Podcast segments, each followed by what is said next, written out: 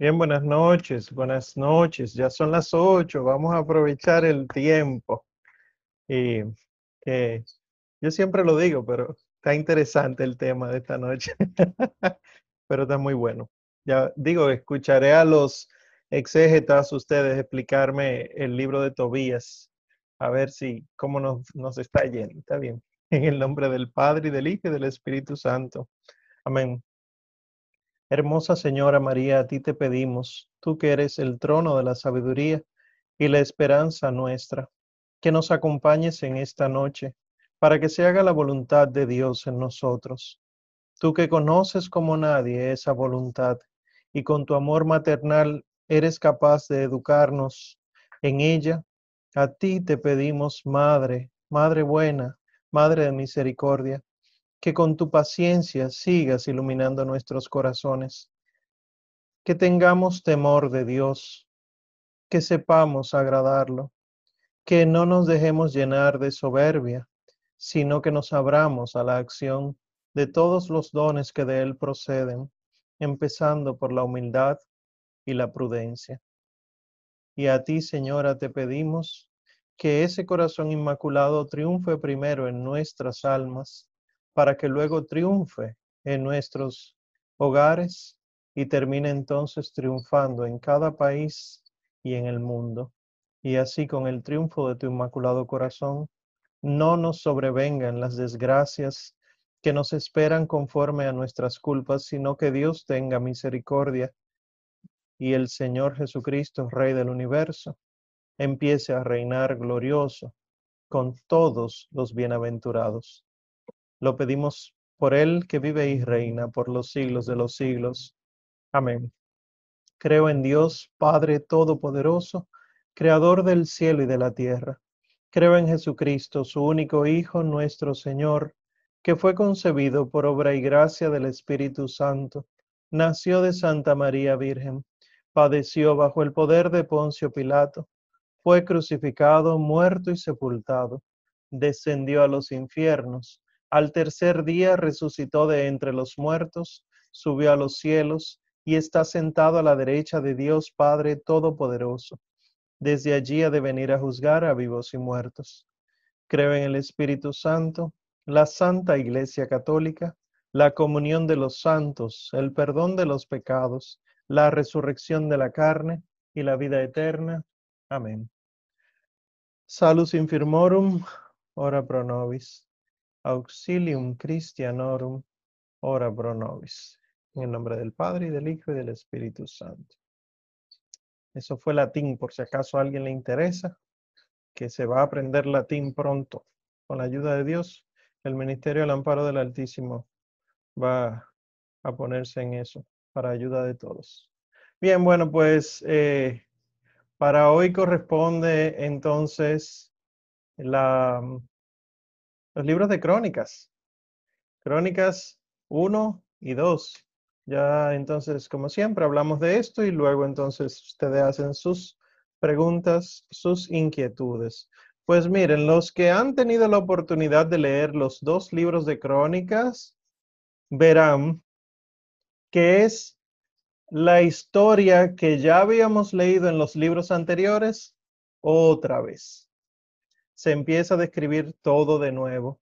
Y si ustedes buscan bien, verán que en la Sagrada Liturgia se menciona pocas veces el libro de las, los libros de las crónicas. No porque no sean importantes, sino porque la historia está, como quien dice, repetida. Entonces, lo primero que hay que saber es que en los libros de crónicas, muy probablemente, así como pasaba con, con Samuel y Reyes, los cuatro libros, que los libros de crónicas sean un solo gran libro junto con Esdras y Nehemías.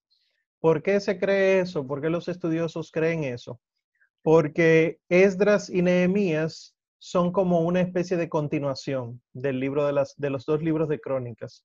O sea, Esdras eh, empieza con los mismos versículos con que termina Segunda de Crónicas. Y entonces tendríamos estos cuatro grandes libros pero que por asunto de, lógica, verdad bíblica y de practicidad, pues estudiamos como primera y segunda de Crónicas y luego Esdras y Nehemías. En la Biblia hebrea, que no es la que nosotros usamos, nosotros usamos la versión griega, ¿verdad? Pero la Biblia hebrea, los libros de crónicas se llaman el Dibrehayamim, que lo que significa es el diario, las narraciones diarias, los hechos de todos los días. Por eso entonces se traduce como crónica, como si fuera una especie de narración día tras día. Sin embargo, muy curiosamente, la Biblia que nosotros usamos, que es la de los 70, eh, la versión de los 70 le llama paralipómena, el paralipómeno lo que quiere decir es lo que no se ha dicho o lo que dejó de decirse. Porque de las características que tienen los libros de crónicas es que, aunque toma toda la historia anterior y la vuelve a contar, la perspectiva con la que la cuenta es distinta. Y nosotros encontramos en los libros de crónicas cosas que no se dijeron anteriormente y también cosas que se dijeron, pero agregándole más que deja a uno pensando qué tanto entonces puede estar contenido en la Sagrada Escritura. Entonces, si ustedes agarran eh, su Biblia, toman su Biblia y se van a primera y segunda de Crónicas, verán, no sé si la ojearon, una de las cosas que llama la atención, la atención al principio de, de Crónicas es que usted tiene uno, dos, tres, cuatro, cinco, 6, 7, 8 y 9 capítulos solamente de genealogía. Nueve primeros capítulos es diciendo quién es quién, hijo de no sé quién, y todo eso llega hasta Adán. Entonces, Crónicas es como una especie de justificación, o sea, una explicación de la razón por la cual el pueblo elegido es el pueblo elegido, y concluye entonces con Esdras y Nehemías eh, con la época persa. No sé si ustedes conocen la historia universal, pero eh, las grandes civilizaciones de Oriente recordarán de sus estudios eh, escolares o, o universitarios de los sumerios, los asirios, los babilonios, los persas, bueno, pues todas estas grandes civilizaciones era en esta zona y siempre se vio implicado el pueblo hebreo.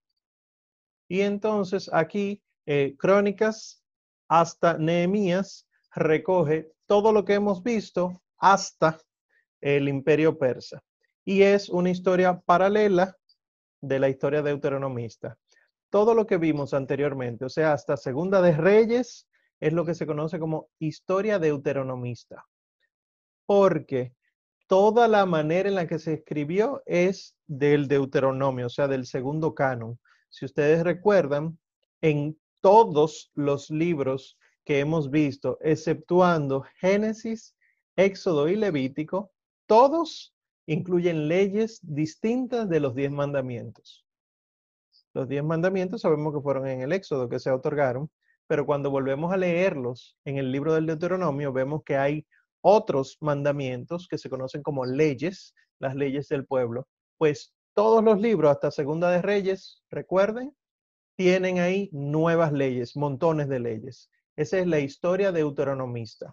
Sin embargo, lo que vamos a ver hoy y la semana próxima, si Dios quiere y vivimos, es la historia del cronista en vez de historia deuteronomista porque es la versión de alguien que escribió las crónicas y que también escribiera Estras y Nehemías y por lo tanto es una historia en paralelo.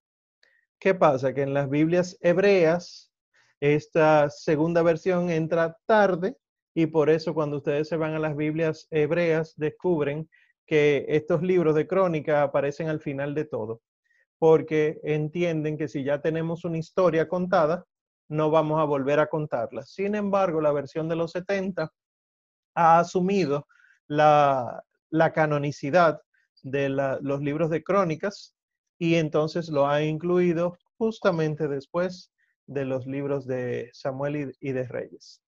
Entonces, ¿qué es esta historia del cronista? eh, como ya les dije, empieza con nueve capítulos de genealogía y luego de repente, termina esos nueve capítulos, de repente empieza la monarquía, que es algo que ya conocemos. La monarquía con Saúl, que Saúl, eh, entre comillas, contrata al rey David para que le toque música. Entonces Saúl se pone en contra de David.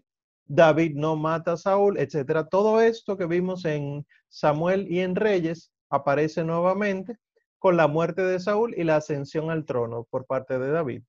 Entonces, ya es una historia conocida, pero lo interesante es que la razón o la intención por la que se lee es no para cambiar la historia, sino para repensarla, para sacar lecciones de la historia ya vivida eh, y que se adecúen a la situación nueva en la que están viviendo, porque estos libros se cree que se, por, la, la crítica literaria interna, que fue escrita mucho después del destierro a Babilonia.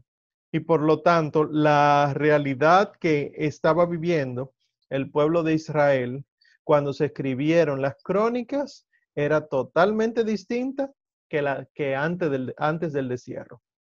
Por lo tanto, los acontecimientos del pasado existía el riesgo de que se quedaran en una memoria y que se olvidara, que no tiene nada que ver con nosotros ahora. Si Dios es tan bueno y tan fuerte, ¿por qué fuimos desterrados? Si Dios es tan misericordioso y nos prometió la, eh, esta tierra, ¿por qué al volver nosotros la encontramos destruida? Si Dios es el único rey del pueblo de Israel, ¿por qué nosotros tenemos reyes? Todas estas cosas, eh, entonces el cronista busca darle sentido en, esa realidad. Y eh, entonces, como lo adecúan a esta nueva situación, alimenta la fe en Dios y refuerza la unidad en la práctica de la ley. O sea, el cronista lo que busca es rescatar otra vez la ley. La ley, diez mandamientos, pero también la ley, las otras leyes que el pueblo eh, judío ya tenía aquí en tiempos de, de las crónicas. Entonces, ¿qué sí hay que tomar en cuenta? Y esto es importantísimo, esta diapositiva es importantísima para poder entender los libros de crónicas. Primero, que hay omisiones importantes. Se omiten muchos hechos. ¿Para qué? Para idealizar la figura del rey David. En crónicas, ustedes no encuentran a David pecando ni a sus familiares cercanos haciendo el mal. Entonces, ¿qué se omite? Las relaciones de David con Saúl. ¿Por qué? Porque Saúl fue un rey infiel. Recordarán, supongo, que en primera y segunda de Samuel vieron que Saúl es elegido, de las dos formas en que cuentan la narración que fue elegido, pero de repente Saúl se pone en contra de David y poniéndose en contra de David se pone en contra de los seguidores de David y poniéndose en contra de los seguidores se pone en contra de los profetas, en contra del mismo Yahvé y termina entonces Saúl eh, muerto. Si David tenía vínculos con Saúl, David entonces estaba influenciado por Saúl, pues en los libros de crónica no. David y Saúl nada que ver. Saúl por un lado, murió Saúl, entonces apareció David. Y esa idea que, tenemos, que le acabo de decir es la que la mayoría de nosotros tenemos. Reina Saúl, Saúl fue malo, muere, entonces Yahvé llama a David, David, David entonces empieza a reinar, como si no hubiera habido ningún vínculo. También se omite el adulterio y el homicidio de David. O sea, Urias y la mujer de Urias no aparecen en los libros de crónica, porque si David es el prototipo de rey, recuerden que venimos del destierro y vimos cuántos reyes malos hay que no buscan de Yahvé. Yahvé permite que volvamos a la tierra prometida y nosotros debemos tener un ideal, un rey ideal. Entonces tiene que ser David. David no puede entonces haber cometido ningún tipo de pecado. Y esto es recontando la historia. También se omite el incesto de Amón y la rebelión de Absalón, los hijos de, David, y también se omite la caída de Salomón al final de su vida y sus culpas. ¿Cómo así? Salomón, me imagino que recordarán, porque hace poquito que lo hablamos, eh, era bueno hasta que se dejó corromper por todo. Entonces, eso también se omite. Y de ahí, de los libros de crónicas, es que Salomón queda como un, un hombre intachable. Esas son las omisiones. Segundo, los retoques. Los retoques que se han ido eh, incluyendo aquí en crónicas modifican expresiones, alteran el orden de los acontecimientos, añaden glosas, las glosas son eh, explicaciones, ¿verdad? Y comentarios de los hechos desde otras perspectivas. Si ustedes tienen a mano sus Biblias, les pido que por favor busquen esa cita. Primera de Crónica 21, para que vean lo que dice. Y también Segunda de Samuel 24. Primera de Crónicas 21, del 1 al 5. Y Segunda de Samuel, de Samuel 24, del 1 al 9. Oigan lo que dice Segunda de Samuel primero. Es con respecto del censo que, que mandó a hacer David. Oigan cómo empieza. Segunda de Samuel 24, 1 se encendió otra vez la ira de Yahvé contra los israelitas e incitó a David contra ellos diciendo, anda, haz el censo de Israel y de Judá. ¿Quién fue que le pidió a David el censo? Yahvé. Sin embargo, nos vamos a Primera de Crónicas 21, versículo 1 dice, se alzó Satán contra Israel e incitó a David a hacer el censo del pueblo.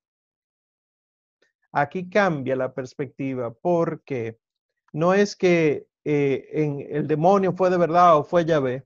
Miren que la manera en la que dice segunda de Samuel no fue Yahvé, sino la ira de Yahvé.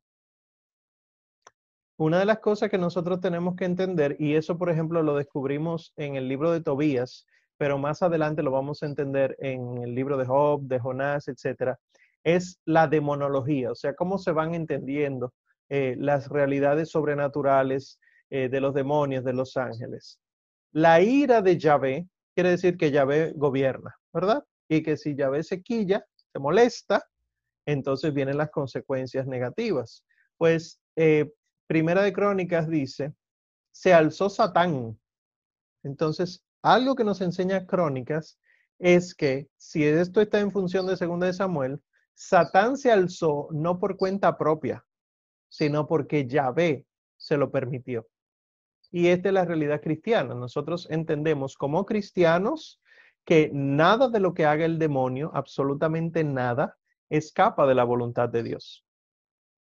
No estoy diciendo que Dios quiere que pequemos, sino que Dios permite las tentaciones, eso sí, pero no es que Él nos hace pecar eh, hacia lo malo, nos hace caer hacia lo malo. Entonces sigue diciendo, vuelvo a la Biblia, segunda de Samuel 24, eh, versículo 2.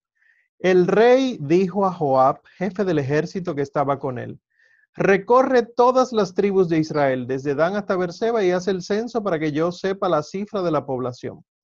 Joab respondió al rey, que Yahvé tu Dios multiplique el pueblo cien veces más de lo que es, y que los ojos de mi Señor lo mi señor rey lo vean. Mas, ¿para qué quiere esto, mi señor el rey? Interesante pregunta. Porque después de eso dice, pero prevaleció la orden del rey sobre Joab y los jefes del ejército. Una sola pregunta hace Joab. ¿Para qué quiere esto, mi señor y rey? Pero volviendo a Primera de Crónicas, Vamos entonces, versículo, eh, capítulo 21, ¿verdad? Pero versículo 2 voy leyendo. Dijo pues David a Joab a los jefes del ejército, id y contad los israelitas desde Berseba hasta Dan y volved después para que yo sepa su número. Y oigan lo que dice Joab. Ojalá multiplicase Yahvé su pueblo cien veces más de lo que es. Y miren la pregunta. ¿Pero acaso no son majestad todos ellos siervos de mi Señor? ¿Por qué puedes, pues pides esto? ¿Por qué acarrear la culpa sobre Israel? En segunda de Samuel no, se, no es tan explícito lo de la culpa, en crónica sí. Entonces, si se dan cuenta, en este texto, por ejemplo, brevísimo, eh, sobre el censo que se hace en, Israel, la acción fundamental en crónicas es de parte de Satán y hay una conciencia de la culpa. Pero cuando vamos a segunda de Samuel, es Yahvé que quiere que David caiga en culpa y David entonces cae.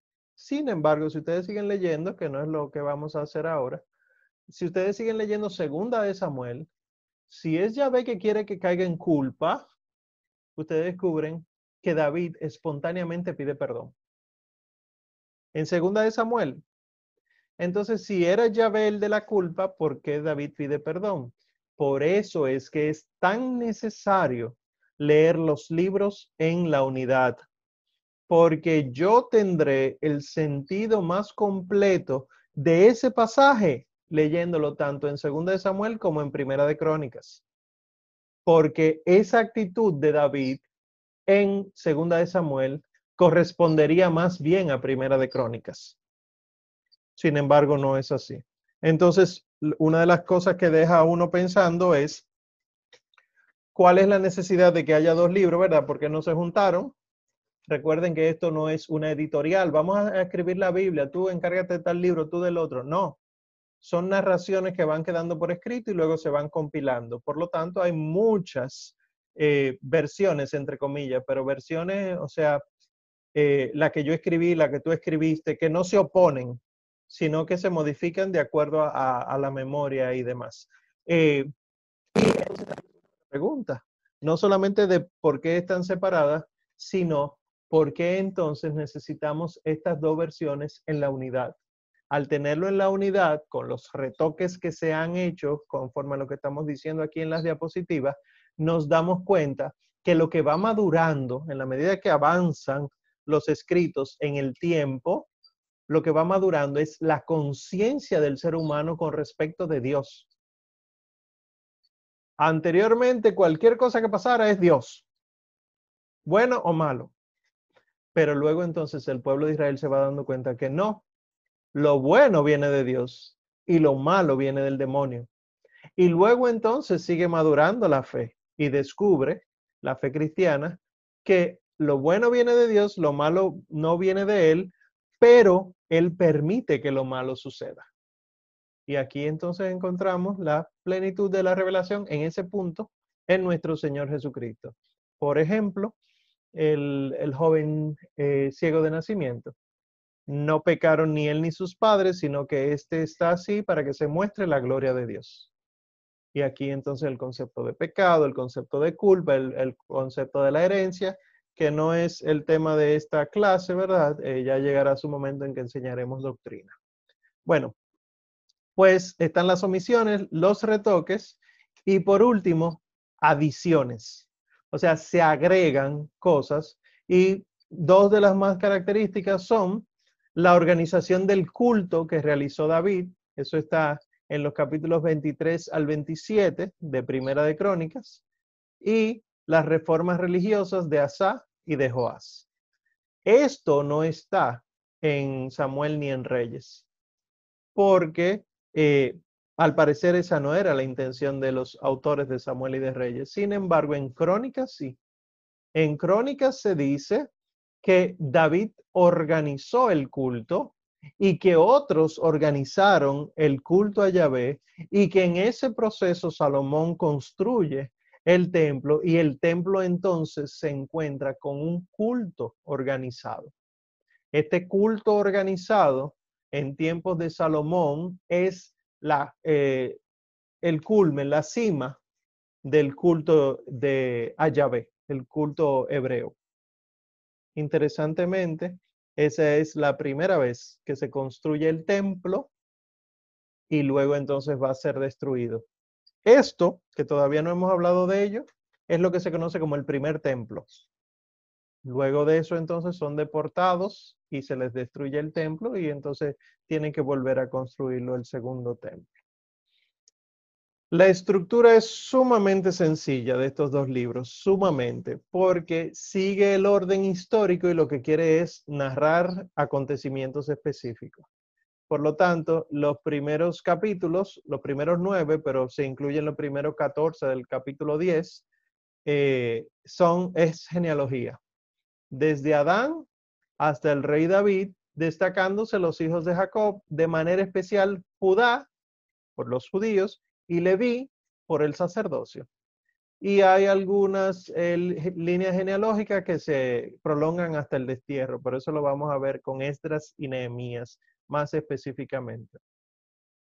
Luego entonces, del capítulo 11 de Primera de Crónicas al capítulo 29, empieza a hablarse sobre el rey David.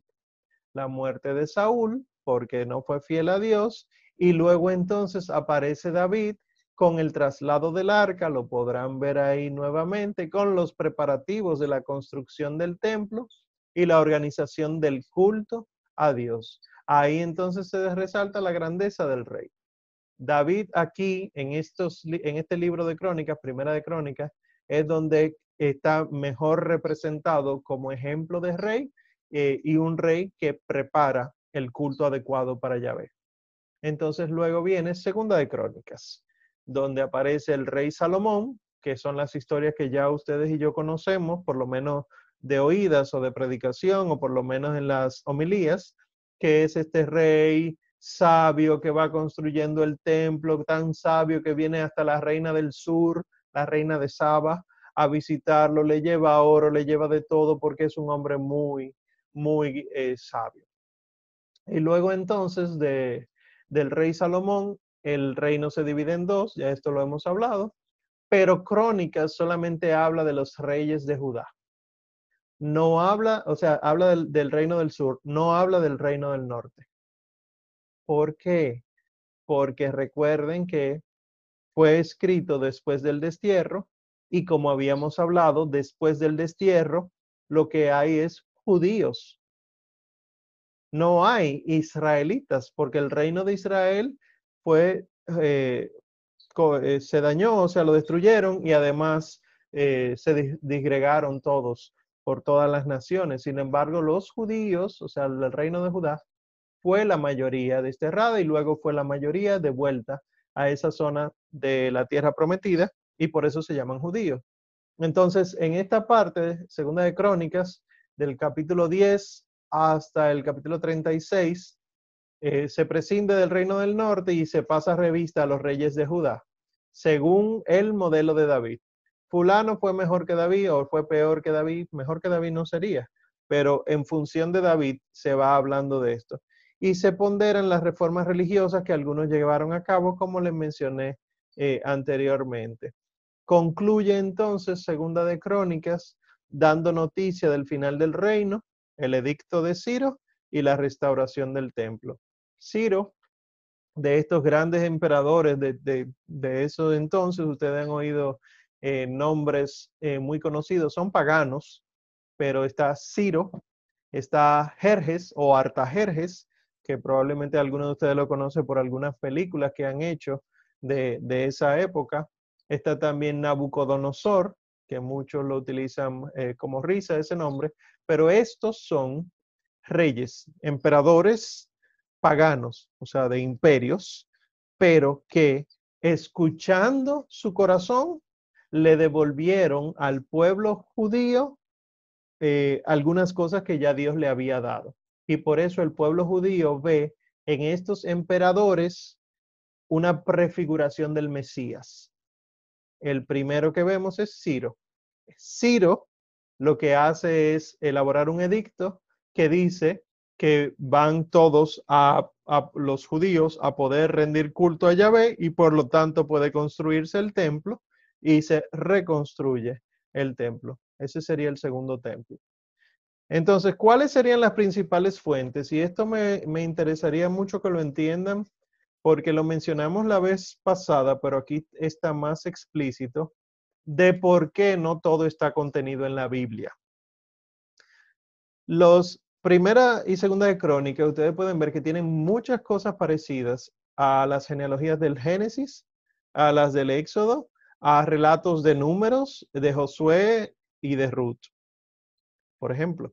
Entonces, por eso, una de las principales fuentes son esos escritos sagrados. Ahora, también hay escritos que no son sagrados, que llamaríamos profanos, pero que eran oficiales en ese momento. Si ustedes van a esas citas bíblicas que les pongo ahí, verán que mencionan el libro de los reyes de Israel y de Judá. Ese libro no existe en la Biblia, pero era un libro que se utilizaba en la época que se cree que muy probablemente tenía la, la diríamos, una crónica de cada uno de los reyes de Israel y de Judá. Está también el libro de los reyes de Israel y está también los hechos de los reyes de Israel. Estos tres libros son fuentes que están ahí en primera y en segunda de crónicas mencionados y que nos dicen que era de uso habitual. O sea, cuando se llegaba al templo había que leer una u otra cosa, cuando se iba a cambiar de rey, ahí era que aparecían tal o cual cosa. O sea que esas también son fuentes para eh, los libros de crónicas. Y hay otras que son mucho más abundantes, que son las fuentes proféticas. Igual, están mencionados, pero si están mencionados como algo importante, quiere decir que eran de uso continuo. entre las fuentes proféticas, ustedes podrán buscar las citas bíblicas más adelante, están los relatos de Samuel, el vidente. Samuel no solamente funcionaba como profeta o vidente, sino que parece que también dejaba las cosas por escrito. Los relatos de Samuel se mencionan, también los de Natán, el profeta, los de Gad, el vidente, los de Ido, el vidente, Semayá, el profeta, Yehú, hijo de Hananí, Midras, el de Ido, la visión de Isaías. Había un libro, parece. Cuando digo libro, no piensen en, algo de 300 páginas, piensen en pergaminos, ¿verdad? Y que puede ser una hoja, dos hojas, un rollo, etc. Eh, pero Isaías escribe el, libro que luego más adelante veremos, las profecías de Isaías, pero además de ese, parece que había otra cosa, que es lo que se conoce como la visión de Isaías, que dice Segunda de Crónicas 32. Eh, los relatos de Agías, de Silo, y la relación de los hechos de Osías, redactada por el mismo profeta Isaías. Esto también eh, está explícito, o sea, mencionado en primera y segunda de Crónicas y nos dice que había más que los libros que nosotros tenemos ahora en el Antiguo Testamento, pero que los mismos judíos no, no lo consideraron como inspirados canónicos, sino que eran de ellos, de uso habitual, probablemente eh, hoy lo catalogaríamos como devocional o de lectura espiritual o de lectura disciplinaria, cosas así pero no entraron en el canon bíblico, en el, canon judío, eh, en el hebreo, y tampoco los 70, pero sí eran de uso. Y aquí aparecen en, en crónicas. Y también les mencioné la vez pasada que aparecen en reyes. Igual, por último, las tradiciones orales, eh, que son los que se conservan en Judá, transmitidos por los repatriados al regreso del destierro y conservados durante la época persa. ¿Por qué se cree que hay tradiciones orales? Porque hay textos que luego vamos a ver en otros lugares de la misma, del mismo Antiguo Testamento que no aparece anteriormente, pero que luego sí aparece casi al pie de la letra. Y es como si hubiera habido una transmisión oral de los acontecimientos y el cronista decidió copiarlo tal cual. Eh, alguno dirá, pero bueno, ¿y qué memoria era que tenían? Bueno, es que recuerden que las cosas eran así, no era tanto escrito, sino que era más de memoria y además eh, estas cosas así era que se transmitían. Así como ustedes le enseñan a sus hijos la canción Mi Escuelita y a nadie se le ha ocurrido cambiarle las letras a lo largo de los años, así mismo entonces se transmitía la fe anteriormente.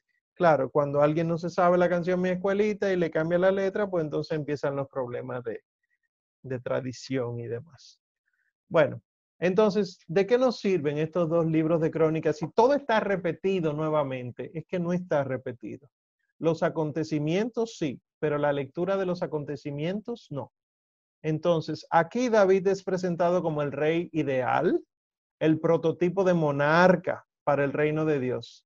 La fidelidad a la ley no es opresión, sino alegría.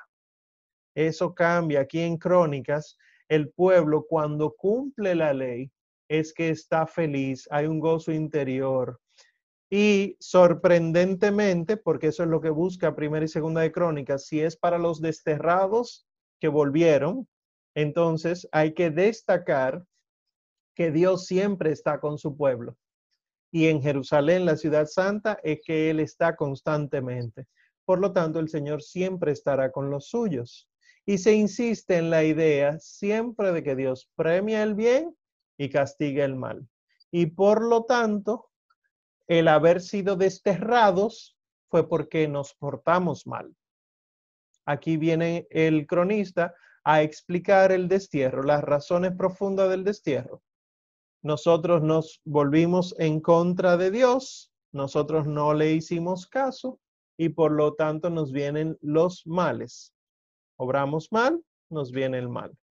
Los grandes momentos de la historia, como la consagración del templo una vez construido, la entronización de los reyes, las reformas religiosas, las celebraciones pascuales, se festejan con canto litúrgico.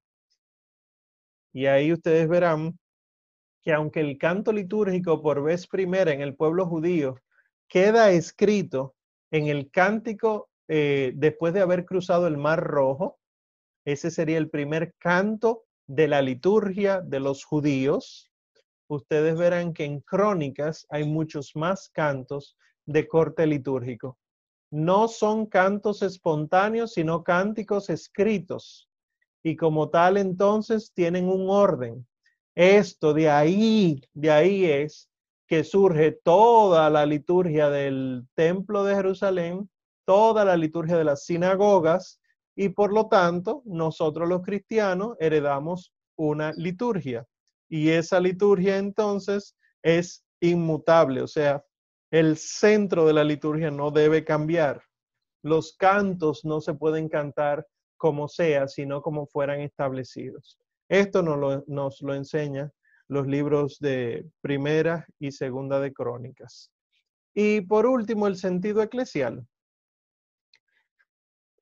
¿Por qué es tan importante para nosotros Crónica? Porque si la presencia de Dios en medio de su pueblo ocurre en el templo, el templo de Dios, que somos nosotros, el cuerpo, el verdadero templo de Dios sería el cuerpo que nuestro Señor Jesucristo obtuvo del vientre purísimo de la Santísima Virgen María.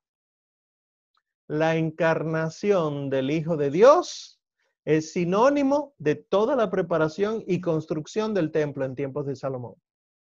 O sea que cuando lo ponemos en esta perspectiva, el templo donde habita la presencia misma de Dios, piensen en el Antiguo Testamento, es una cosa inmensa, es Cristo, entonces Salomón no se compara con el templo. David no se compara con el templo, porque Salomón está en función del templo. David está en función de, de la presencia de Dios. Y por lo tanto, nuestro Señor Jesucristo es más que Salomón, más que David. Y por eso entonces se entiende cuando el Señor Jesucristo siente celo por el templo y dice, mi casa es llamada casa de oración.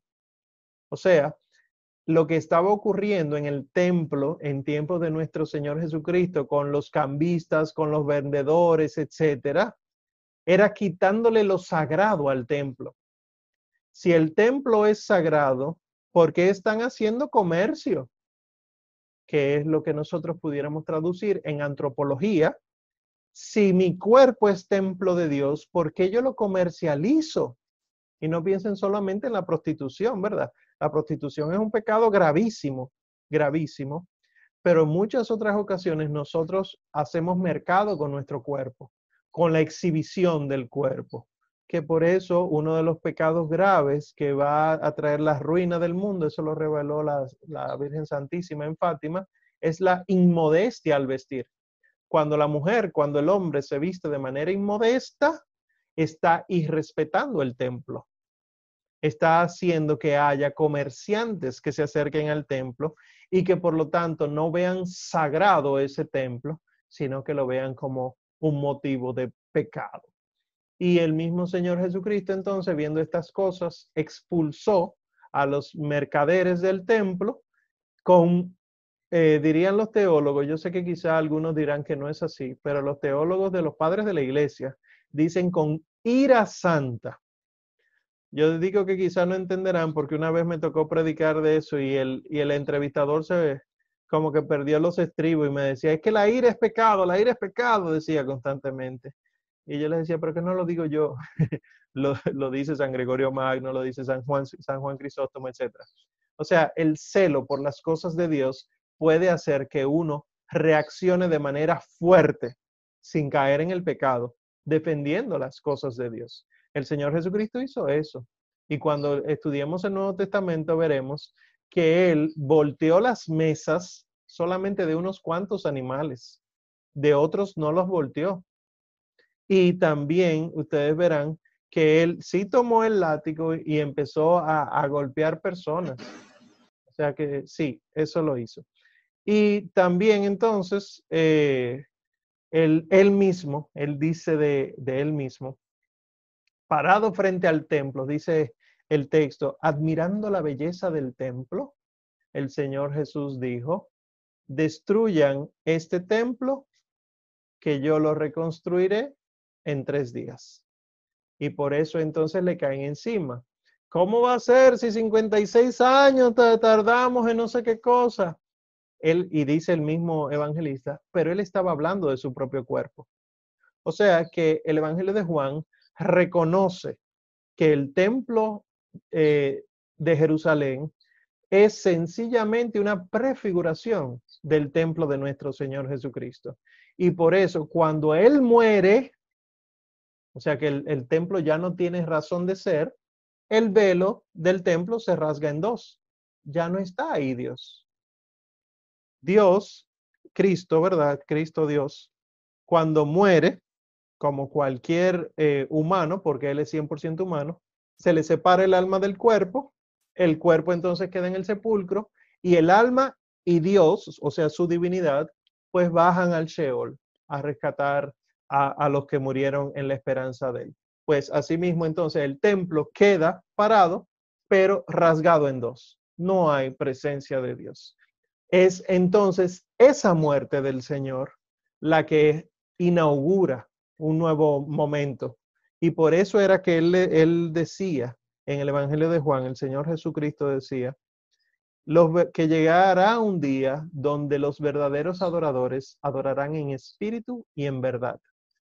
No quiere eso decir que no habrá iglesias, no, sino que para yo ir a rendir culto a Dios en la parroquia, en la basílica, en la catedral, tengo que ser coherente conmigo mismo. ¿de qué vale yo ir a la Santa Misa, por ejemplo, mal vestido? De los engaños que hace el demonio es hacer creer que lo importante es lo que hay en tu corazón, cuando el mismo Señor Jesucristo no decía eso, ¿verdad? Eh, ¿De qué vale nosotros eh, oponernos al aborto, por ejemplo, si yo elijo candidatos proabortistas porque a mí me conviene? No, no, no, hay que votar por fulano porque a, mí es que me conviene, a mi familia. O sea, esta dicotomía, esta, esta ambigüedad en la actitud cristiana es lo que el Señor critica. Y esto lo vemos en el libro de Crónicas, porque nuestro Señor Jesucristo es el nuevo David que ofrece en sí mismo el, lugar verdadero del, del, verdadero encuentro con Dios. O sea, según primera y segunda de Crónicas entero, nuestro Señor Jesucristo es David que agradó el corazón de Dios Salomón, que construyó el templo, el templo donde se va a adorar a Dios y la presencia de Dios en el templo. Y eso lo sabemos nosotros por teología cristiana, porque la teología cristiana eh, explica que nosotros eh, vemos a nuestro Señor Jesucristo en el sacerdote, en la víctima y en el altar. Bien. Preguntas, dudas aclaraciones, algún comentario antes de usted hacer exégesis. Perla, adelante, Perla. Vamos ahí. Ok, me Sí. Buenas noches. Hola. Eh, tengo unas preguntitas aquí que anoté mientras eh, nos explicabas el tema. Sí. Y es con respecto, eh, quizá a la parte cultural. Cuando hablabas de los cantos litúrgicos en ese tiempo, o sea, me llama mucho la atención cómo era la liturgia, porque por lo menos yo tengo entendido que la liturgia es la celebración, o sea, la celebración eucarística, obviamente dividida en lo que es la liturgia de la palabra y lo que es la consagración del cuerpo y sangre de Cristo. Entonces, como que en esos tiempos, ¿cómo era vista o, para ellos qué era eso? Porque yo supongo que no era una misa, sino como, sino como que qué era. Y entonces lo otro me lleva a que, ¿dónde uno puede como leer em, sobre el contexto histórico en donde se desarrollan esos libros para quizás comprender un poquito más eh, todas esas cosas que se dan? Porque, ok, nosotros es como la evolución de, de, eso, lo que hacemos hoy en día, esos, esos ritos, pero como que la base, el origen, no es, se parece tanto. El significado quizás sí o, cambie por lo de que Jesús viene al mundo y todo eso, pero como que me pierdo un poco en, eso. Ok.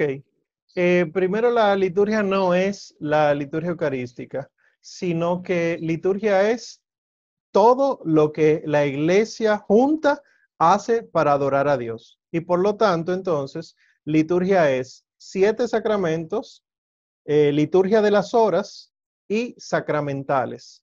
La liturgia de las horas, el lado de víspera completa, etcétera. Y sacramentales, bendiciones, eh, consagraciones, rosario, escapulario. Todo eso es liturgia.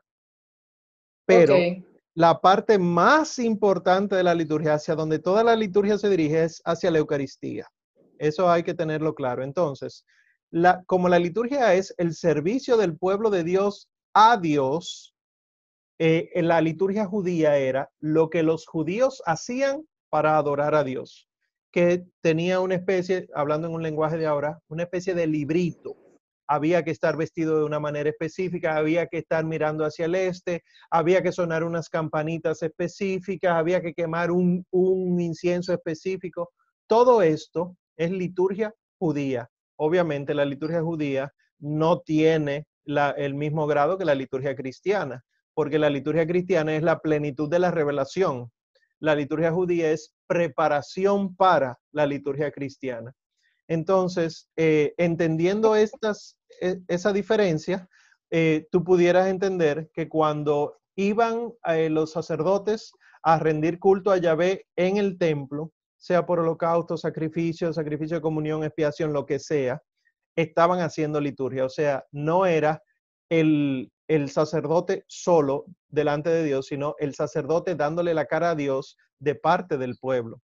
Y por eso ustedes ven que en el libro del Deuteronomio, el libro del Levítico, Números, cuando el sacerdote entraba al Santo de los Santos, el Santa Santorum, que nosotros ahora decimos santísimo, que es otra cosa, ¿verdad? Pero es preparación para. Cuando el sacerdote entraba ahí, dice eh, la Biblia, que todos los jefes de familia se paraban en la puerta de la casa mirando al templo. De las tiendas, no eran casas, ¿verdad? ¿Qué es lo que nosotros hacemos? Que cuando el sacerdote consagra, todos debemos estar mirando al sacerdote. O sea, de frente hacia allá viendo lo que está ocurriendo.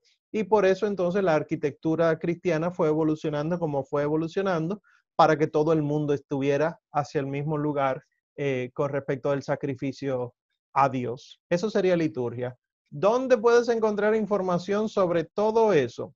Hay muchos libros de historia judía, pero eh, te recomiendo que empieces por un documento de la Pontificia Comisión Bíblica que se llama el pueblo judío y sus escrituras sagradas en la Biblia cristiana. El pueblo judío y sus escrituras sagradas en la Biblia cristiana. Empieza por ahí, que eso te va orientando un poco sobre cómo entender las realidades judías en nuestras manos. Por ejemplo, que esto puede ser nuevo para muchos, Benedicto XVI dijo en un momento, no es correcto que nosotros llamemos a Dios Yahvé, porque Yahvé es la manera en la que Él se reveló a los judíos. Cuando Él se encarna y toma la condición de esclavo y se hace Cristo, que le preguntamos cómo llamamos a Dios, Él dice, llámenle Padre.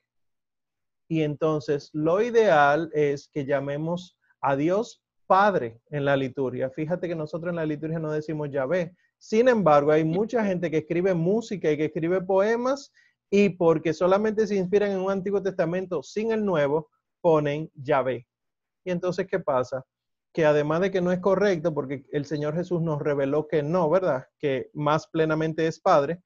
Segundo, es una falta de respeto hacia el pueblo judío que sí lo conoce como Yahvé. Eso, por ejemplo, tú lo encuentras ahí en, esos textos que te dije de la Pontificia Comisión Bíblica. Gracias. Siempre. ¿Quién más? A ver, a ver, manos, manos, manos. No. ¿Qué? Adel, adelante, Adel. Eh. No, estás muteada. Sí, ya. Ok. okay. Es una pregunta del, del, texto más que de la explicación. ¿Se puede ahora? ¿Del Tobías? Sí. Ah, o espero un ratico. En un ratico, Tobías. Espero mi ratico. Okay. Está bien. Primera y segunda de Crónicas. Pero yo sé que ustedes son expertos en Tobías ahora. Pero primera y segunda de Crónicas. No, se entiende. Ustedes pueden ir a primera y segunda de Crónicas y no se caen de boca. Bien. Vamos a creer que es así, que la divina providencia les acompañe. Pues bueno, vamos entonces a pasar al libro de Tobías. Adel, bienvenida.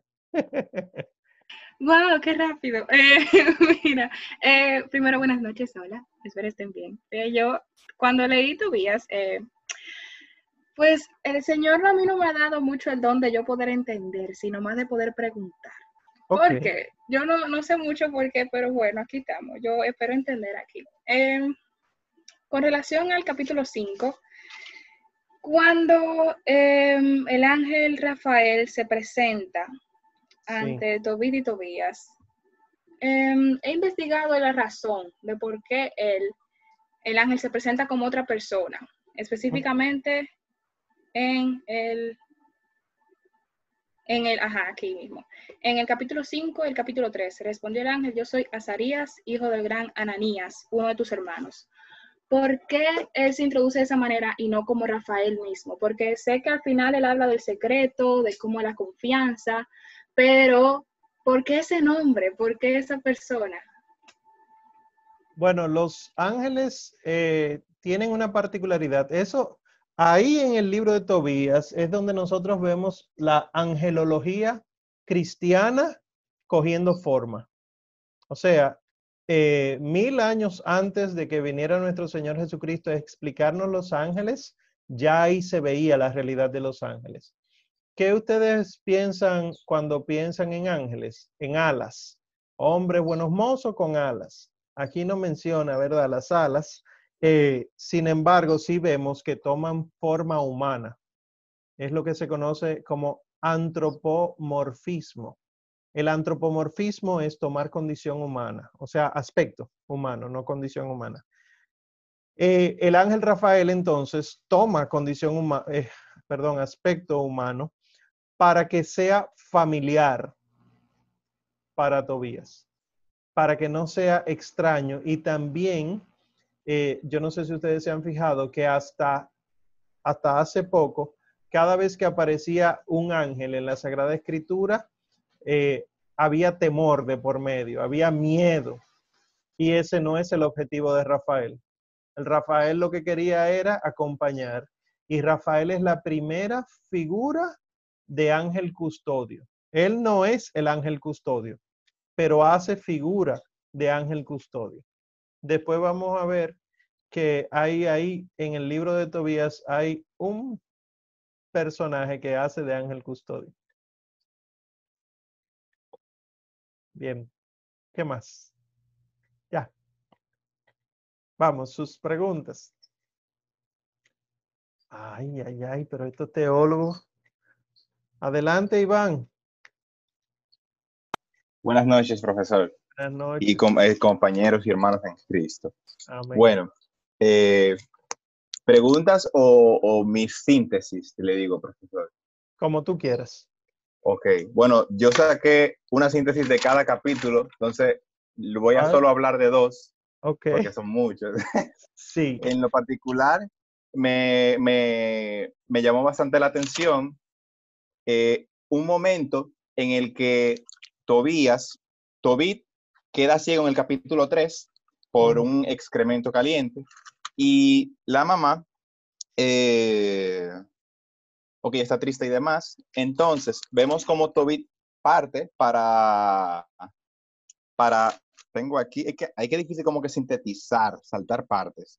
¿Cómo le digo? Sale para, sale para el otro pueblo. Entonces, el punto es que cuando se va con Rafael, de noche, en el río Tebet, un pez grande, me acuerda este momento que cuando está y va a lavarse los pies en el río, y viene este pez grande a comerse los pies de, de Tobías. Me acuerda mucho a, a Jonás cuando el, la ballena se lo va, bueno, la ballena, yo no, no me acuerdo si es una ballena o un pez gigante, pero el punto es que era un pez grande, se lo va a comer.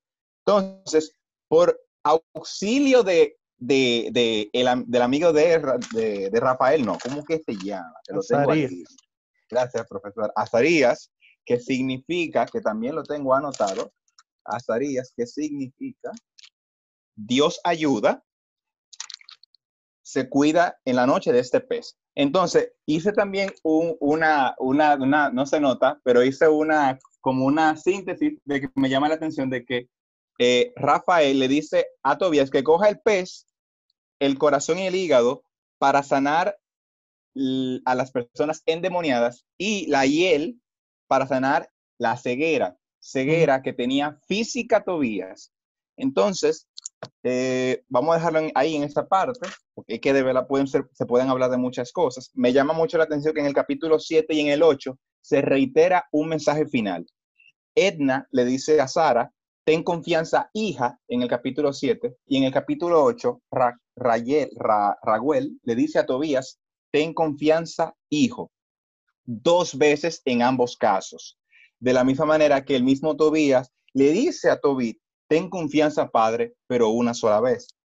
Eh, y por último, porque es que se pudiese decir muchísimo, ese libro es riquísimo, eh, se habla inclusive del Pentecostés. Eh, voy a ir directamente ya a lo último, último, que en el capítulo 10 me acuerda mucho al hijo pródigo, cuando Tobías está llegando eh, a donde su, a su Su casa.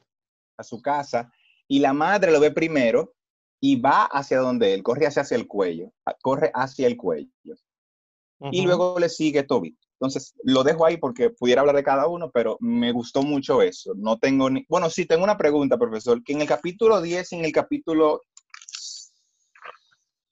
6 se habla de un perro cuando se van... En el capítulo 11 y en el 6 se habla de un perro, sí. Sí, sí, sí. Y no Eh, sé qué significa. Esas son bien. preguntas.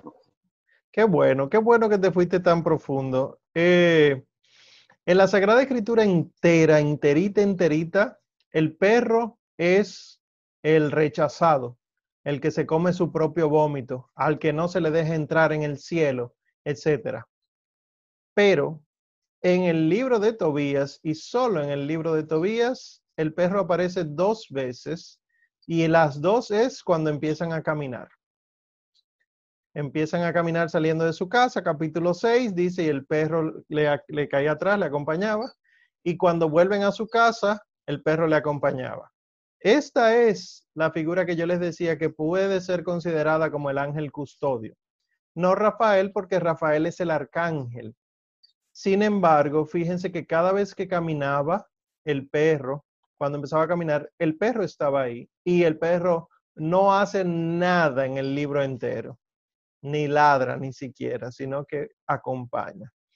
Y curiosamente, entonces, eh, este perrito, si es verdaderamente eh, figura del ángel custodio, entonces eh, está respetando la figura de Rafael. Mientras Rafael está ahí, él no hace nada. Si la historia fuera que Rafael se desapareciera, entonces el perro, seguro, seguro, era el que iba a ladrar cuando apareció el pez en el, en el río. O sea, estas cosas son las que hacen a uno entender la angelología poquito a poco. O sea, porque ciertamente, o sea, ustedes lo buscan, eh, yo busqué en mi Biblia, y ustedes buscan el perro, y por ejemplo dice el Apocalipsis 22, eh, 15, fuera los perros, los hechiceros, los impuros, los asesinos, etc. Dice eh, segunda de Pedro, capítulo 2, versículo 22, el perro vuelve a su vómito. Dice San Pablo a los Filipenses, capítulo 3, tengan cuidado con los perros, con los obreros malos. Y así nos vamos al Antiguo Testamento. Y el perro, incluso, que yo soy un perro acaso para que tú me caigas con un palo, dice Goliat. Eh, cosas así. Sin embargo, en Tobías no. Y en Tobías es donde se ve por vez primera un ángel de Dios con nombre. Rafael. Es el primero de los arcángeles que se revela con su nombre. Y eso que tú mencionabas del capítulo 6, de salen caminando, ¿verdad? Y llegan al río Tigris, pero llegan de noche, no llegan de día. Y Tobías baja a lavarse los pies. ¿Qué es todo esto? Si ustedes buscan el río Tigris, ustedes lo han escuchado en otro lugar, ¿verdad? anteriormente, que no sea historia universal, Tigris, Éufrates, Mesopotamia, no, sino de los, tres de los cuatro ríos del Edén. El tercer río que se menciona es el Tigris. Quiere decir, el tres, ¿verdad? Quiere decir que está haciendo referencia a algo de Dios. Baja hacia el algo de Dios a lavarse los pies ¿A qué hace referencia la Sagrada Escritura cuando habla de lavarse los pies? Porque el Señor Jesús antes de la última cena le lavó los pies a los apóstoles, sinónimo de la confesión. Entonces, cuando eh, Tobías, acompañado por el ángel, en medio de la oscuridad de las tinieblas del pecado, llega al río a lavarse los pies, hay un pez que se lo quiere comer. O sea, eh, este pez es sinónimo de muerte. Eh, por eso la comparación que tú haces con Jonás y así otras tantas veces que se compara el pez eh, con, con, el morir. Entonces, hay un pez que, se, que quiere comerse a Tobías, pero desde que Tobías grita, el ángel va y, ayuda. O sea, Tobías va, poniéndolo en un lenguaje cristiano, va a confesarse y por ayuda del ángel entonces puede confesar todo lo que tiene que confesar y la muerte no puede con él y de hecho agarra la muerte, la rompe en dos, la abre y con la muerte de la muerte entonces puede traer vida sobrenatural liberando de los demonios y natural quitando la ceguera. Ceguera para, ¿verdad? Eliminada para ver a Dios nosotros pudiéramos ver ahí entonces la prefiguración del, bien de la Sagrada Confesión, de la Santa Confesión. Bien, ¿qué más? ¿Qué más? Walkiria, adelante. ¿Se escucha? Sí, señora. Bueno, vamos a ver. El libro de Tobías. Me gustó mucho. Eso es lo primero. Qué bueno. Y considero que es un, es, uno, es un libro muy católico por varias razones. La primera es el personaje principal, que es Tobit, aunque el libro se llama Tobías, que es un judío piadoso que vive en la dispersión o vive en el exilio, ¿no? Tobías es hijo de Tobit, eso ustedes lo saben, pero para poner el contexto. Tobit es un judío piadoso que hace obras de misericordia.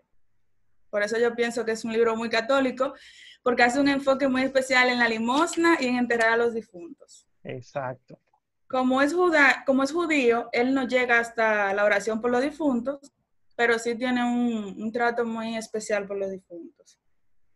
Aquí en este libro se toca el tema de la retribución. Si tú haces cosas malas, lo que acabamos de decir de crónicas, si haces cosas malas, te pasan cosas malas. Pero Tobit era un hombre bueno. Yo pienso que es, ahí empieza a desarrollarse una idea que va a ir avanzando porque tenemos a Job, tenemos a Jeremías, que era bueno también y fue y sufrió muchísimo, pero sobre todo tenemos a Jesús, que es el justo de los justos y es el que sufre más que todo. Por eso pienso que el libro es muy católico. También porque habla de la limosna, como dije, que es para mí una de las virtudes más olvidadas. Incluso en Cuaresma es la menos predicada. Eh, nos abre la puerta al mundo angélico y a la intercesión, porque a mí me parece muy bonito cuando Tobit ora y ora a Sara al mismo tiempo. es una figura literaria, pero muy hermosa. ¿Alguien habló? Sin querer, quizás. Es una figura muy hermosa que los dos están orando, supuestamente al mismo tiempo, llega al cielo y, Dios se encarga a Rafael que resuelva el problema. Pienso que también, pienso yo, puedo estar equivocada, que muestra en sombras lo que va a ser el sacramento del matrimonio, porque estos judíos le dan demasiada importancia a las reglas, o sea, tú no te puedes casar con quien tú quieras, tienes que casarte en orden, vemos la oración antes de, consumar el matrimonio, que es una de las partes más icónicas del libro. Y ya. Yo quiero hacer una pregunta. Adelante. Eh, pero es como de curiosidad. ¿Cuánto duraba una boda judía? bueno, eh, la, la, preparación era todo un año. Esos son los desposorios. Y la boda como tal duraba una semana.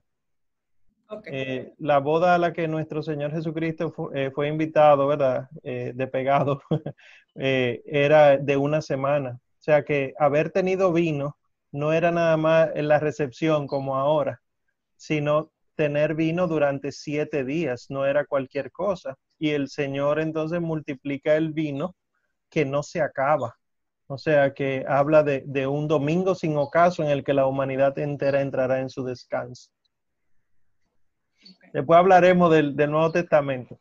Muy bien, Walkiria. ¿Quién más? Perla, adelante.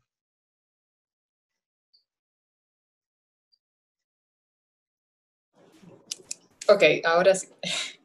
Eh, que tengo unas inquietudes con respecto a la importancia que se le da eh, desde ese tiempo a enterrar a las personas. En verdad, yo no sé mucho de esto, probablemente alguna otra persona tenga más conocimiento respecto a esto, pero eh, eso me llevó cuando lo leí a pensar, si era tan importante que Tobías agarraba esos cuerpos y los enterraba, o sea, la importancia para el cristiano de enterrar un cuerpo, cuando una persona es Martin o lo decapitan, que le quitan una parte de su cuerpo, eh, o sea, como que cómo funcionaría eso para después que en la resurrección o no sé.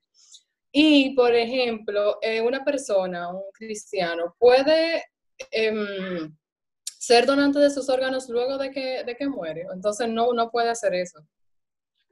Eh, bueno, empiezo por la segunda. Sí, de hecho, en los discursos que han dado los santos padres, los papas, a, a la a las organizaciones de donantes de órganos y de tejido han dicho que es una de las primeras grandes muestras, perdón, de las últimas grandes muestras de misericordia, la donación de órganos. Se puede donar los órganos, la iglesia no está en contra de eso, porque, eh, y ahí procedo a responder la primera, porque es lo mismo que sucede con las reliquias.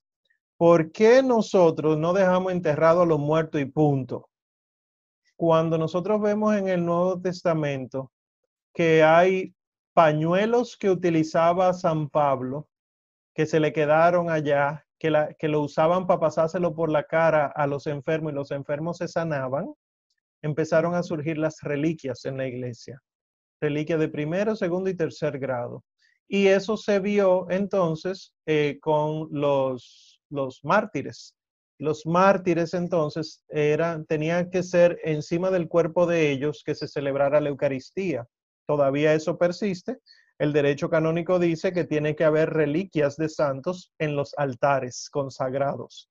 No debería eliminarse eso. Entonces, lo que se hace es que reliquia de primer grado, o sea, el cuerpo del, santo, eh, se puede fraccionar de una manera, ¿verdad?, bien respetuosa y se lleva a diferentes partes del mundo, o puede ser de segundo grado, algo que usara eh, el, santo, el mártir en este caso.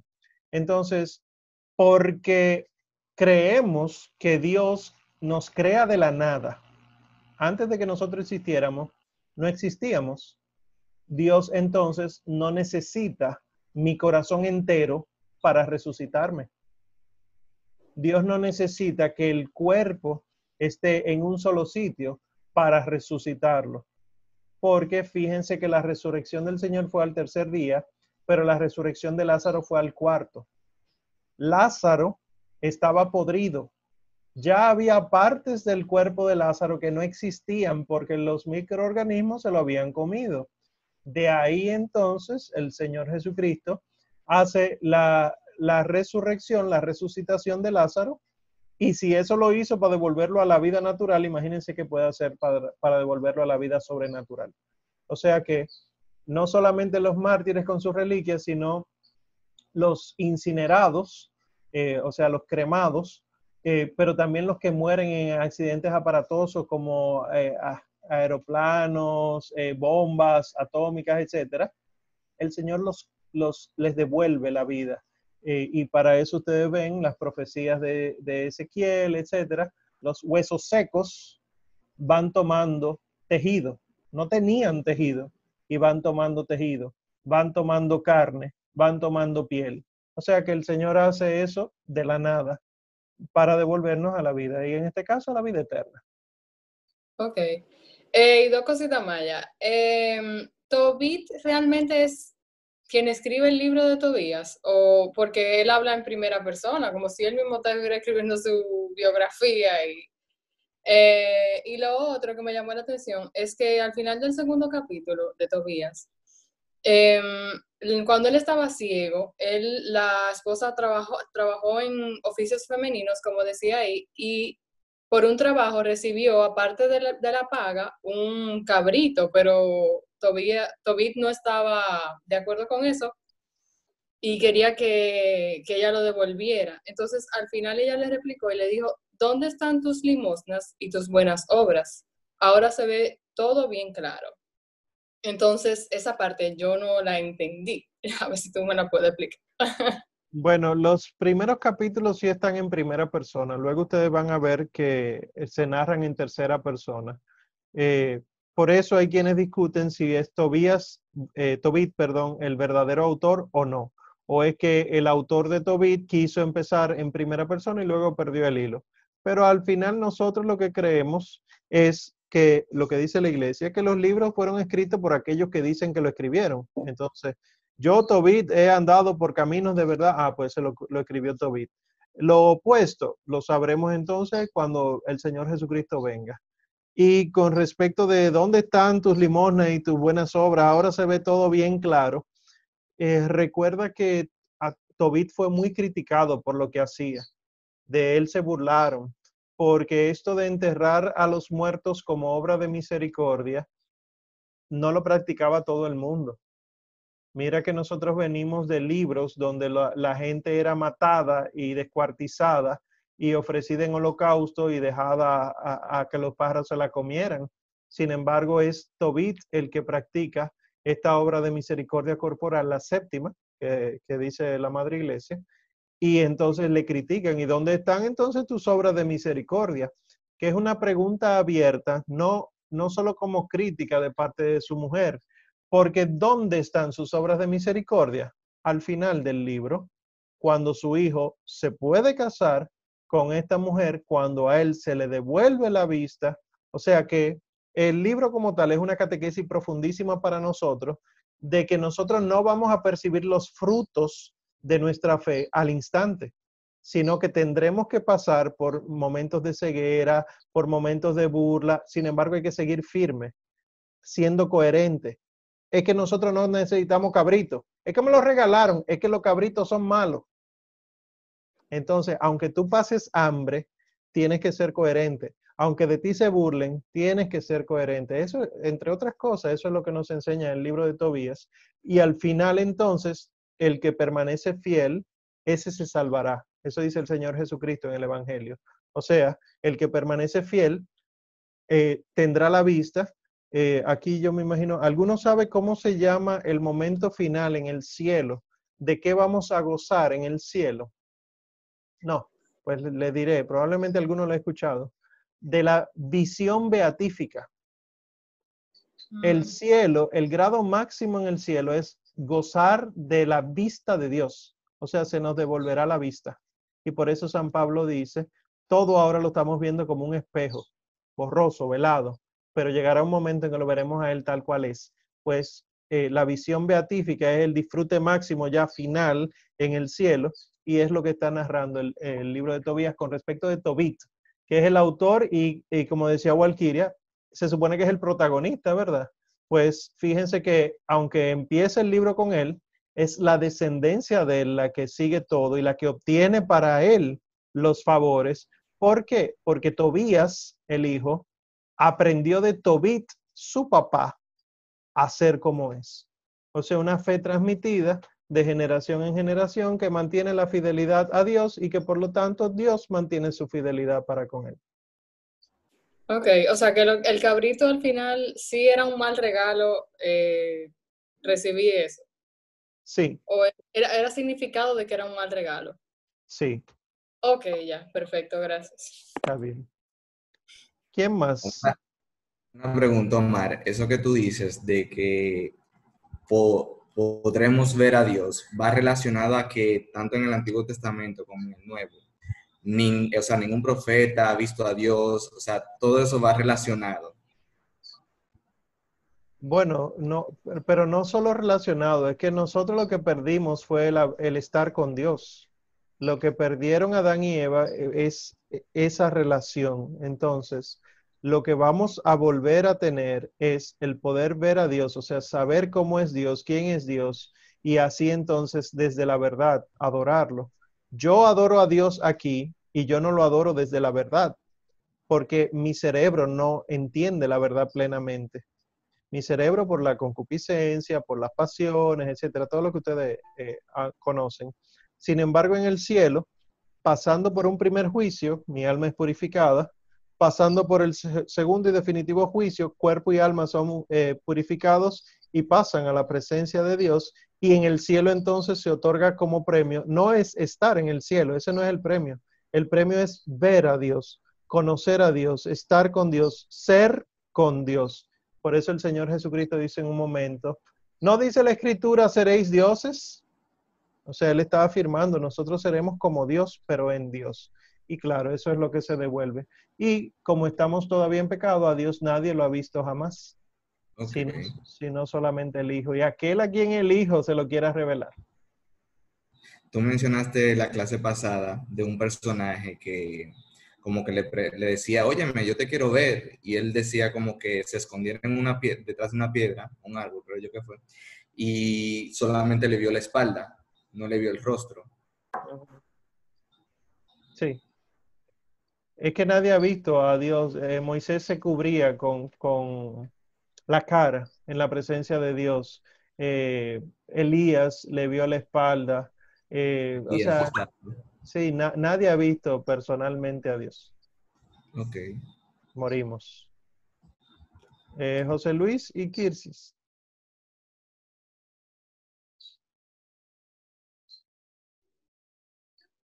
Saludos a todos, Omar. Me Hola, llamó hola. la atención el libro de Tobías porque es como el que va buscando esta profundidad en el camino de Dios. Se encuentra con situaciones porque uno ve como que hay mucha gente que le va bien, está en la iglesia, y le va bien y como que el sufrimiento le llega al que está más profundizando en la fe. O sea, uno lo, lo aprende a vivir de una manera diferente en cualquier tipo de sufrimiento, tanto de enfermedad, de situaciones familiares también que se presentan, no solamente por la pandemia, sino en otras situaciones. Pero lo que estamos viviendo en la pandemia ahora es lo, lo más cercano que tenemos.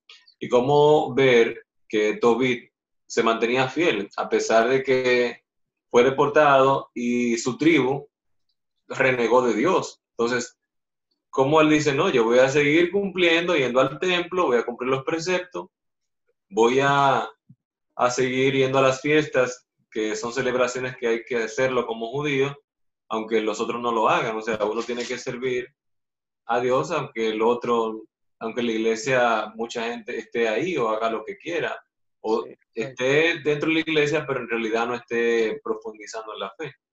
Y como Tobías también confía en Dios al ver ese testimonio de su padre. Y me llama la atención también el caso de Sara, cómo ella, al, su, su padre, Raquel, pues le ha permitido que se desposara con siete maridos y los siete han fallecido y ella incluso intenta quitarse la vida, pero es tanto su temor de Dios que dice, no quiero causarle un sufrimiento mayor a mi padre, porque soy la hija única, entonces va a ser peor que me, me suicide y entonces quede, quede como maldecido para toda la vida, o sea, tenía un alto valor de la vida. Eh, esa familia judía. Y también es muy tomada, es tomada muy en cuenta esta lectura de Tobías, no así la historia, en cuando ellos oran como pareja, Sí, se toma incluso en la liturgia de, de matrimonios, Tobías y Sarra, como ellos entregan ese primer acto conyugal a Dios y es una forma también de, de bendecir el, el matrimonio. Y una de las participantes decía que es muy católica porque en realidad eh, esa, ese pasaje bíblico donde ellos se unen, conociendo el antecedente de que, bueno, ya estaban esperando lo último con Tobías, ya le habían hecho en la tumba, estaban era, esperando que amaneciera, bueno, vamos a hacer el hoyo para sacarlo temprano y que nadie se entere y termine este asunto. Entonces, cómo Dios guía este proceso y acompaña a través del arcángel, le dice, bueno, a esto primero, hombre, va, eh, un- como una poción para que haya un aroma y, y el demonio se vaya y, y así esta pareja sea bendecida. O sea que, que hay muchas enseñanzas en estas Sí. lecturas, muchísimas. muy interesantes. Qué bueno, qué bueno. Gracias por eso. ¿Quién más? Lisette, adelante. Hola, buenas noches. Buenas Eh, noches. ok, yo tengo varias, varias preguntas, varias eh, cosas. Eh, la primera es cómo el Señor nos envía ángeles a reconfortarnos, porque al momento de Sara y, y Toby pedirle al Señor, dice, se escuchó en el cielo y se envió al ángel Rafael. Pero eso me transportó a la oración de Jesús en el huerto cuando el Señor le envía un ángel para que lo reconforte, para que le dé ánimo en, en el, en el proceso en el que estaba viviendo nuestro Señor Jesucristo. Esa es una de, de las cosas que me llamaron la atención. Otra es en Tobías 6, 18, que eh, me recuerda el- la parte de el ángel cuando le dice a José que no tengas reparo en llevarte a María, porque le dice, no tengas miedo en llevártela, porque ella ha sido predestinada para ti. O sea, entonces me Sí. recordó, me recordó también cuando José, eh, eso mismo le dice el ángel a, José, que no tengas miedo en llevártela, porque lo que hay en su vientre viene del Altísimo. Eh, otra de las cosas que me llamó la atención es eh, la parte de la sal, de la hiel, que el ángel le dice a, a Tobías que se quede con la hiel, el corazón y el hígado, y al final se lo colocan en, en los ojos a, a Tobit para que recupere la vista. Entonces, en esta parte, él me llama mucho la atención porque en el Evangelio de Juan, eh, Jesús habla acerca del ciego de nacimiento. Y él le coloca su saliva, hace lodo, se la coloca en los ojos, se le dice vete a lavar, pero no solamente esa parte, sino que él le dice, eh, eh, bueno, ya tú lo habías dicho ahorita, ni él pecó ni sus padres, sino que eso para que se manifiesten en él las obras de Dios. Entiendo que eso mismo pasó con Tobit. Para, o sea, Sí. eso tuvo que pasarte para que entonces de verdad tuviera lo que tú estabas pidiendo desde hace mucho. Y dice, mientras este día tenemos que trabajar en las obras del que me ha enviado, y cuando llegue a la noche, nadie puede trabajar. Mientras estoy en el mundo, soy luz del mundo. Entonces el ángel le dice a, le dice a Tobías, le dice, para que tu padre vea la luz. O sea, esas son las cosas que a mí me llamaron la atención. Ya después lo otro ya lo han dicho todos y nada, eso era. Qué bueno. E- El libro de Tobías está cargado de símbolos. Y ah, eso mismo ustedes van a ver con el libro de, de Job y con el libro de Jonás.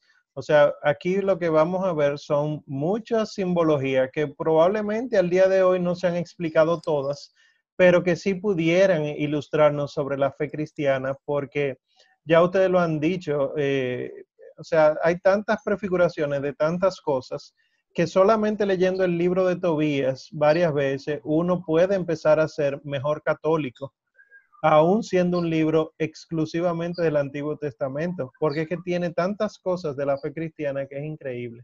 Otra cosa, y perdóname, eh, me llamo, que esa era mi pregunta. Eh, la hiel, el corazón y el hígado, hay unas cosas que se utilizaron para, para ahuyentar al demonio, eh, a los demonios. Me da pique porque muchos católicos dicen, ah, yo creo, pero eso de los demonios no existen. Y yo, pero entonces si fuese así, ¿por qué Jesús expulsaba demonios? Eso es una cosa.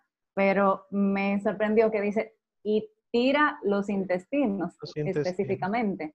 ¿Por qué? Bueno, en la analogía que estábamos haciendo ahorita, eh, los intestinos estarían sucios. Eh, los intestinos simbolizarían el, pecado como tal, eh, o sea, la obra mala del demonio. Y entonces el corazón y el hígado serían órganos fundamentales para el pescado, ¿verdad? Y para el ser humano. Y por lo tanto, quemas eso y expulsa demonios. Y la hiel es la síntesis del hígado y entonces eso sería para lo humano. O sea, lo propio del animal es sobrenatural y lo que sintetiza el, animal es para lo natural. Sería así la analogía. Gracias. ¿Alguien más para yo entonces exponer brevemente Daniela? Sí. Adelante, Daniela. Gracias, bendiciones. Amén. Bueno, a mí este libro de Tobía me encantó. Eh, y las cosas que me llamaron la atención fue que Tobías, para ir a, a media, media, a buscar el tesoro que había dejado su padre, con el padre de Sara, necesitó un hombre de confianza para que lo ayudara en el camino y, fuera con él. Cuando yo leí eso, me vino a la mente eh, lo que siempre nos dice la palabra, que para nosotros llegar a Dios tiene que ser a través de Jesucristo. Entonces, eh, también me llamó la atención el hecho de que el padre de Tobías lo que hacía era, él sepultaba a las personas que quedaban muertas en el camino y él lo enterraba.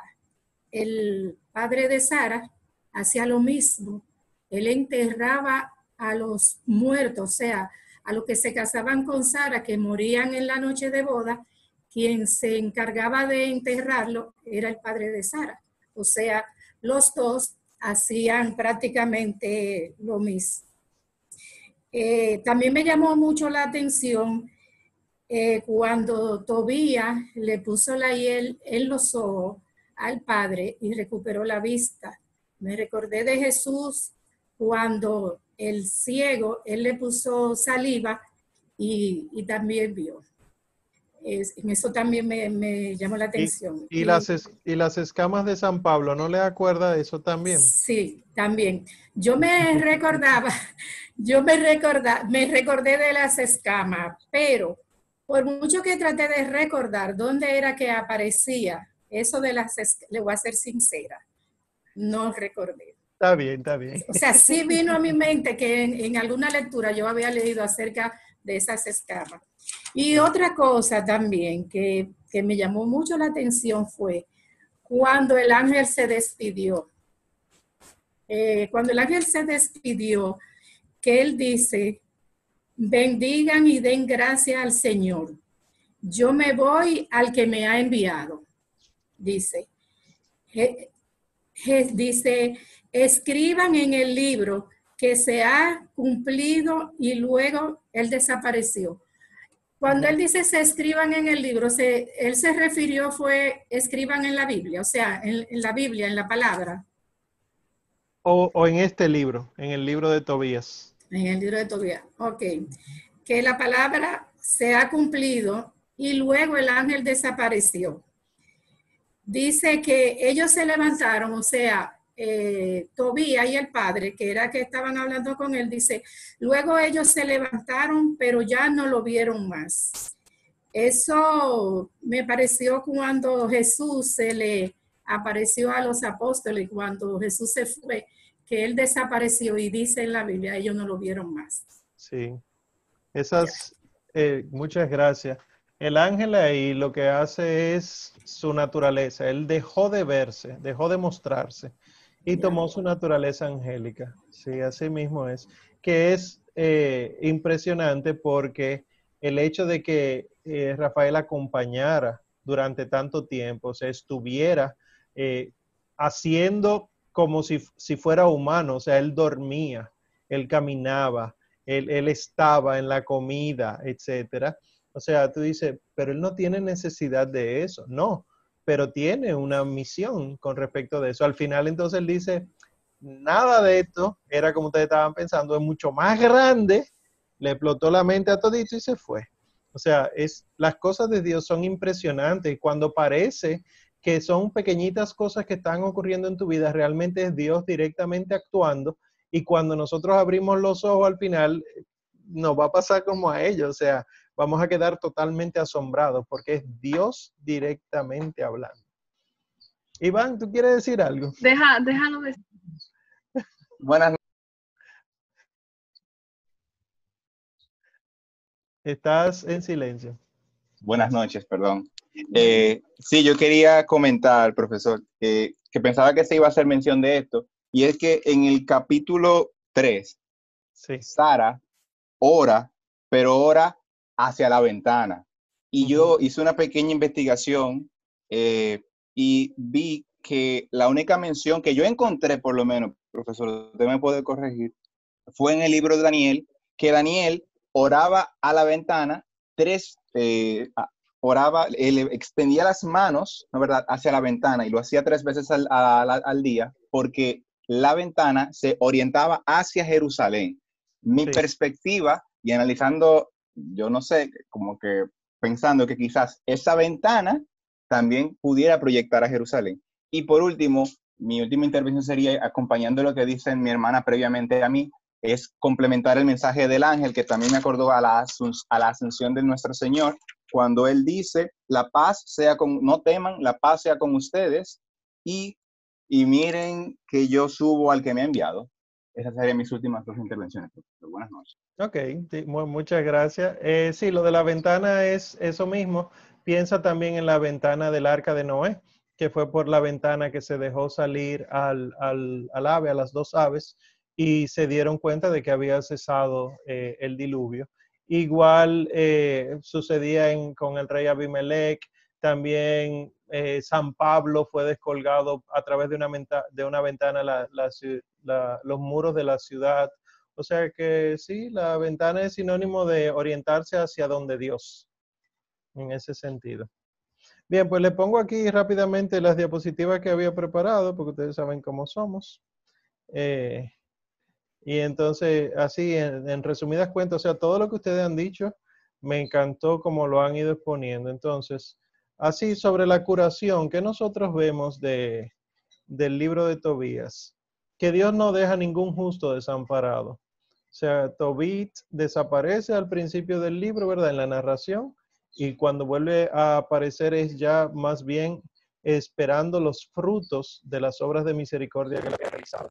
Y la entonces natural y sobrenatural, que esto es importante saberlo. Cuando Dios sana, cuando Dios salva, es lo mismo. En latín, que es de donde viene la palabra salvación, eh, en latín se dice salus, que es también de donde viene la palabra salud. Salud y salvación es lo mismo en el lenguaje teológico de la iglesia. Por lo tanto, cuando eh, se sana, y por, por, eso ustedes lo vieron en el libro de Tobías, se sana también lo sobrenatural y se sana también lo físico. Me gustó mucho que Daniela mencionaba que, que Tobit enterraba, o sea, que habían dos hombres enterrando, pero recuerden que uno enterraba a los que morían de manera natural y otro los que morían de manera sobrenatural.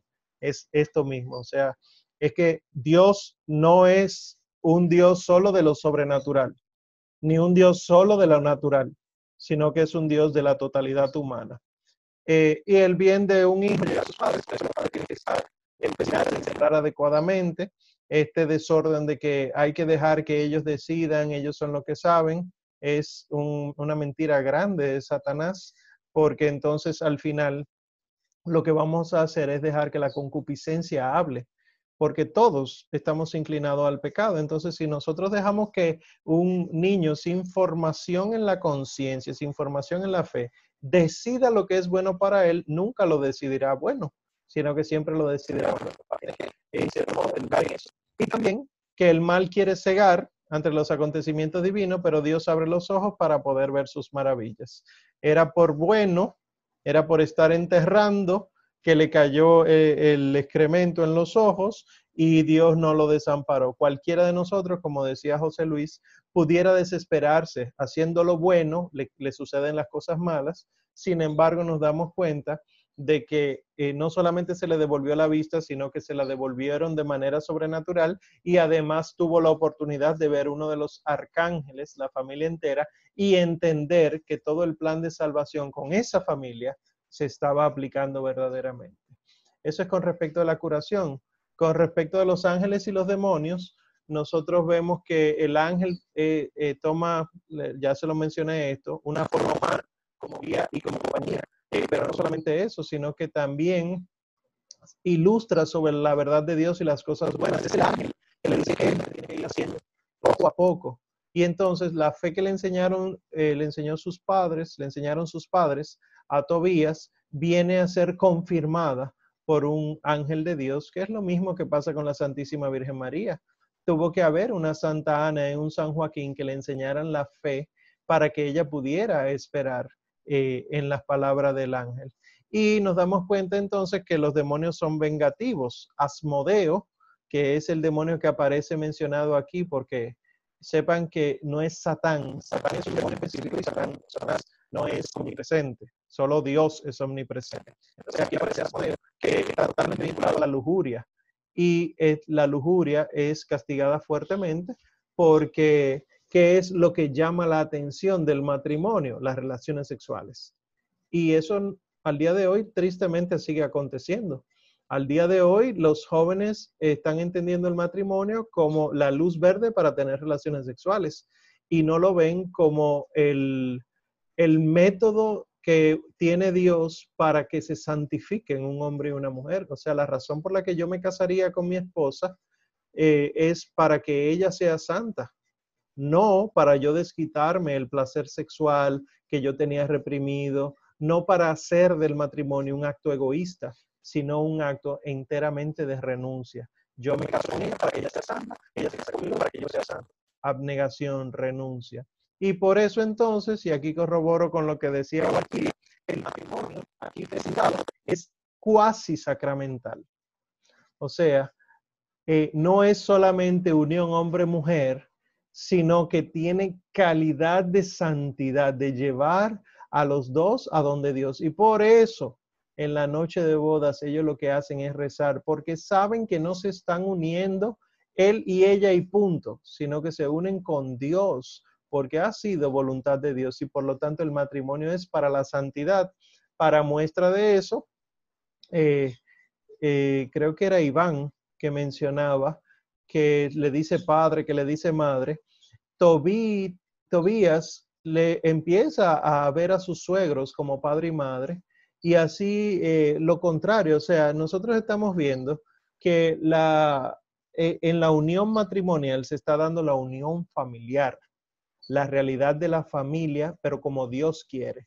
Y por eso entonces, como ya mencionaban ustedes, eh, me parece que fue José Luis, esta lectura de Tobías de la noche de bodas es utilizada en los matrimonios como una de las lecturas que se presentan a los novios, pero la idea es que se viva, o sea, eh, no actúa mal, al revés, es loable, es heroico eh, el que o la pareja que casados acuden de primera intención donde Dios antes que el placer eh, sexual. ¿Por qué? porque Dios tiene que ser el centro, ya que el placer sexual pasará cuando tiene que pasar y porque la unión eh, matrimonial no está enfocada a las relaciones sexuales de manera exclusiva, sino que las relaciones sexuales son para procrear y para unir a los esposos. Por lo tanto, en su justo orden todo, y esto lo vemos en el libro de Tobías. Bien, ¿alguna última intervención? No. Bueno, llevar un matrimonio santo, amén. Pues miren, eh, vamos a dejarlo aquí por hoy. Yo necesito darle, eh, no se vayan, tengo que darle la palabra a Sara Vanessa, que tiene unas cuantas cosas que decirle y luego entonces terminamos con la clase. Pues vamos a acabar entonces. En el nombre del Padre y del Hijo y del Espíritu Santo. Amén. Bajo tu protección nos acogemos, Santa Madre de Dios. No deseches las súplicas que te dirigimos en nuestras necesidades. Antes bien, líbranos siempre de todo peligro oh Virgen gloriosa y bendita. En el nombre del Padre, y del Hijo, y del Espíritu Santo. Amén. Buenas noches y que Dios les bendiga mucho.